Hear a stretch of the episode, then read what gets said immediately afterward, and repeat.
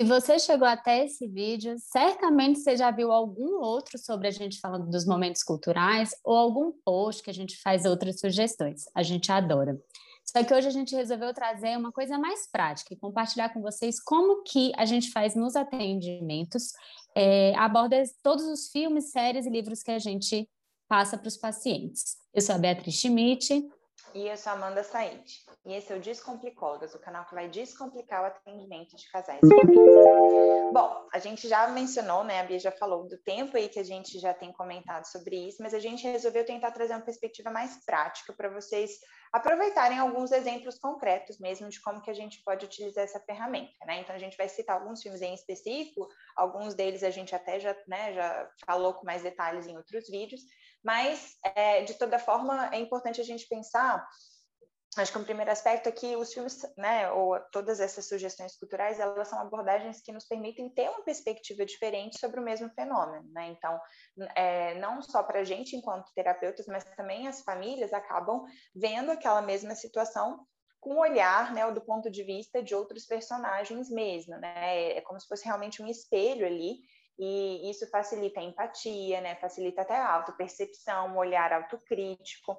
Então, acho que esse é um primeiro uhum. motivo pelo qual a gente escolhe usar também esses recursos.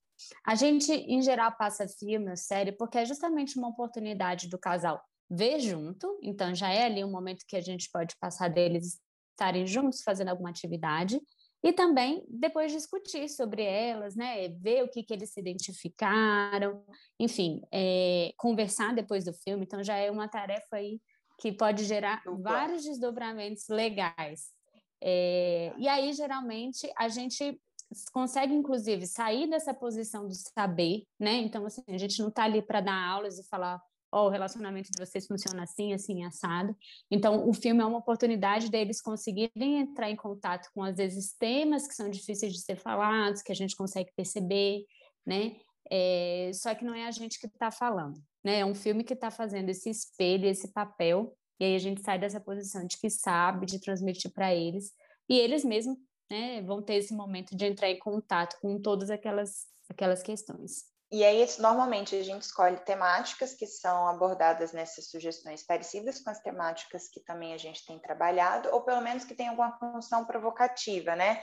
Pode ser que não seja diretamente relacionado, mas que de alguma forma gere algum incômodo, né? Alguma sensação que é, acrescente ali no nosso, na nossa trajetória clínica, né? E, e, a gente tenta sempre fazer perguntas, né, muito abertas de início, para que realmente eles possam elaborar, né? E aí eu acho que vale a pena até voltar, né, nos, é, nos episódios que a gente falou sobre tipos de perguntas, né? Porque assim a gente consegue é, é, que eles né, mostrem para a gente de forma bem ampla o que, que, compreenderam, e às vezes as respostas são bem diferentes até do objetivo que a gente pensou inicialmente, mas isso é muito rico. Sim, exatamente. Então a gente pode perguntar para eles, por exemplo, por que, que vocês acham que a gente passou esse filme para vocês? É, ou de repente, como que foi assistir juntos esse filme? Enfim, são perguntas bem abertas e a gente espera o que, que eles vão trazer. Pode acontecer, muitas vezes, de a gente passar um filme, achar que vai ser ótimo, e às vezes eles falarem que não se identificaram com nada. E tudo bem. E aí vale a gente pensar é, se era o momento certo para a gente ter passado aquele filme. Às vezes, de fato, tem a ver, mas não era o momento adequado para ter passado. A gente, quanto terapeuta, sabe, né? É, às vezes acontece tantas vezes a gente falar uma coisa para o paciente, aí depois um tempo depois, um amigo falar a mesma coisa, e aí a pessoa falar, olha, o fulano falou tal coisa. É. E aí a gente fala, é, não falei no momento certo, né? Então, é. às vezes acontece é, da gente né, não ter passado no momento certo o filme. Em outros momentos, pode, eles podem dizer que várias fichas caíram a partir né, do que eles assistiram, e aí fizeram várias reflexões diferentes. E também acontece deles voltarem na próxima sessão dizendo que não assistiram o filme, né, Amanda? Exatamente. Acho que a gente pode, inclusive, ter algumas perguntas mais diretas na manga, até para abordar é, a, a forma disso, assim, né? Então, não só o que, acharam do filme, ou então não viram o filme, mas a gente perguntar quem é que coordenou, né? Sei lá, às vezes é, procurar o filme, ou quem que marcou com a família que aquele seria o momento de fazer o filme, né? É, o que, que foi mais fácil, o que, que foi mais difícil para conseguir ou não conseguir realizar essa tarefa, assim, né? Coisas que têm muito mais a ver até com a dinâmica relacional que o filme é, é, permite, né, ou proporciona do que exatamente com o filme, né? Então tem essa tarefa da gente, que é um pouco do que a gente faz quando a gente propõe tarefas ali no consultório, né? Não é só a colagem, o resultado da colagem que a gente quer ver, mas a forma como eles vão fazer essa colagem, né? Então a é. gente não vai estar em casa para ver como que eles vão assistir o filme, mas a gente pode também é, indagar, né, e ficar sabendo disso através do relato deles. É, e aí é isso, assim, o, o filme, essa tarefa, as tarefas que a gente passa para casa são uma oportunidade deles estenderem, né, para além da terapia, esse exercício aí no dia a dia, né, do, da rotina mesmo, de tentarem fazer diferente algumas coisas. Então, uma ótima oportunidade para isso, para além do filme em si, são essas tarefas. Então, a gente vai trazer aqui para vocês alguns exemplos de filmes e de temática que eles abordam, para vocês terem algumas ideias de como que vocês podem trabalhar com eles no consultório.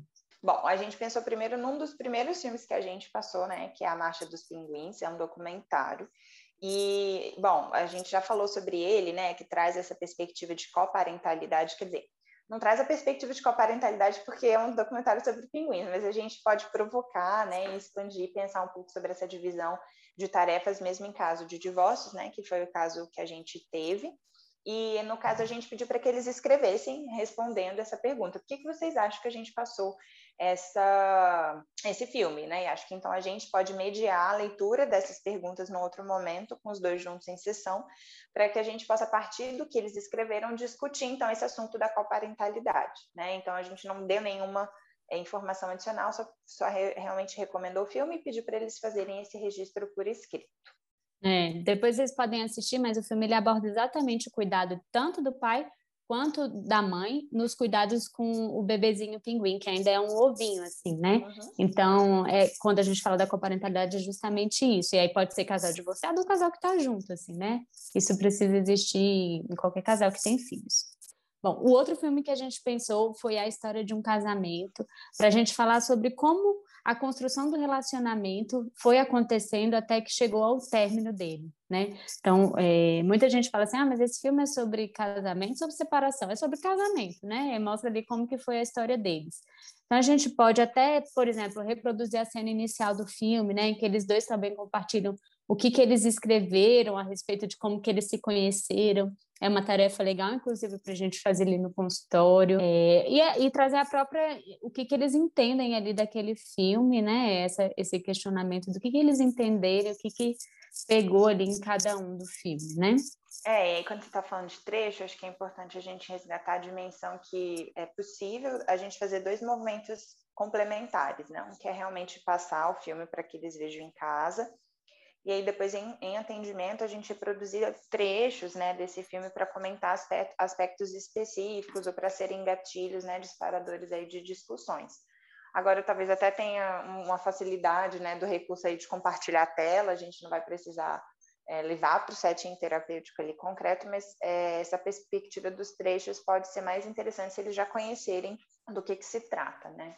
É, já ter feito essa discussão prévia, né, mais ampla do que, que eles identificaram, do que, que eles acharam, né? Então é sempre importante começar do macro para depois a gente focar em determinados aspectos, justamente para a gente não ficar nessa posição do, do saber, né? O detentor do saber. Bom, a gente também passou outro recentemente, né? Que é Minha Mãe é uma peça 2, eu acho. Foi o 2B. Foi o 3, né? Não o 3, o, 3. o último, né? Que é. é. sobre ninho vazio, né? Então, acho que esse é um exercício que a gente pode passar, inclusive, para famílias em que as, as pessoas, né, os jovens adultos, já não estão mais em casa, né? Também pode ser um exemplo de como a gente pode é, proporcionar, para que a família também perceba, né? Que eles podem ter momentos agradáveis e de de conversa, de lazer juntos, mesmo não estando mais morando no mesmo lugar. Então, fora a própria discussão do tema do filme, né, dessa coisa aí da, é, né, dessa transição aí, desse ciclo de vida, eles também podem é, concretizar ali é, esses reencontros. Sim. Outro filme que a gente lembrou aqui foi um filme chamado As Confissões de Schmidt. Esse, esse filme é legal, inclusive para passar e para lembrar que a gente não precisa passar exatamente um filme que tem a ver que a pessoa é a protagonista da história, mas que talvez ela esteja vivendo aquela situação na família dela.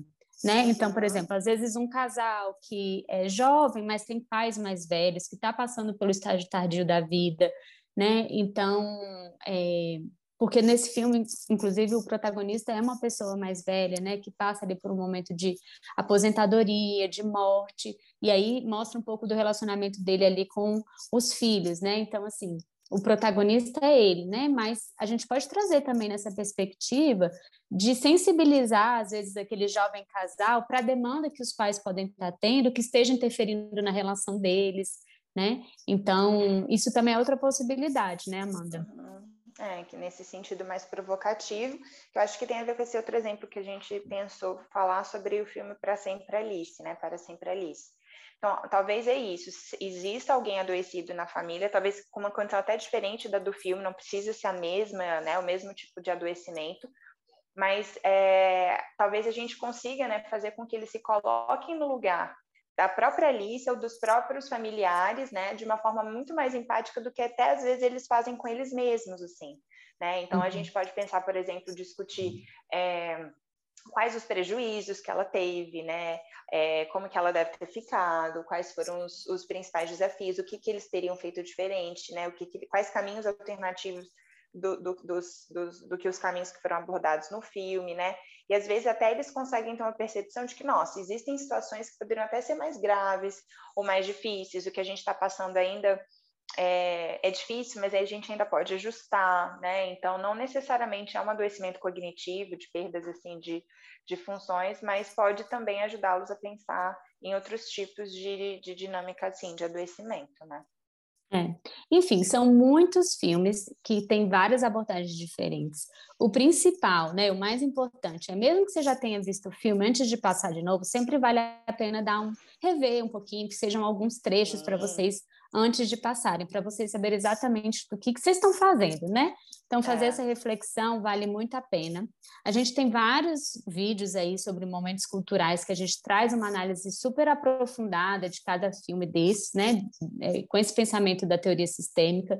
Então, vale a pena vocês voltarem a algum que tenha, vocês tenham interesse para poder entender né, toda essa, essa análise do filme, né, fazer essa análise para vocês poderem passar. Isso é super importante.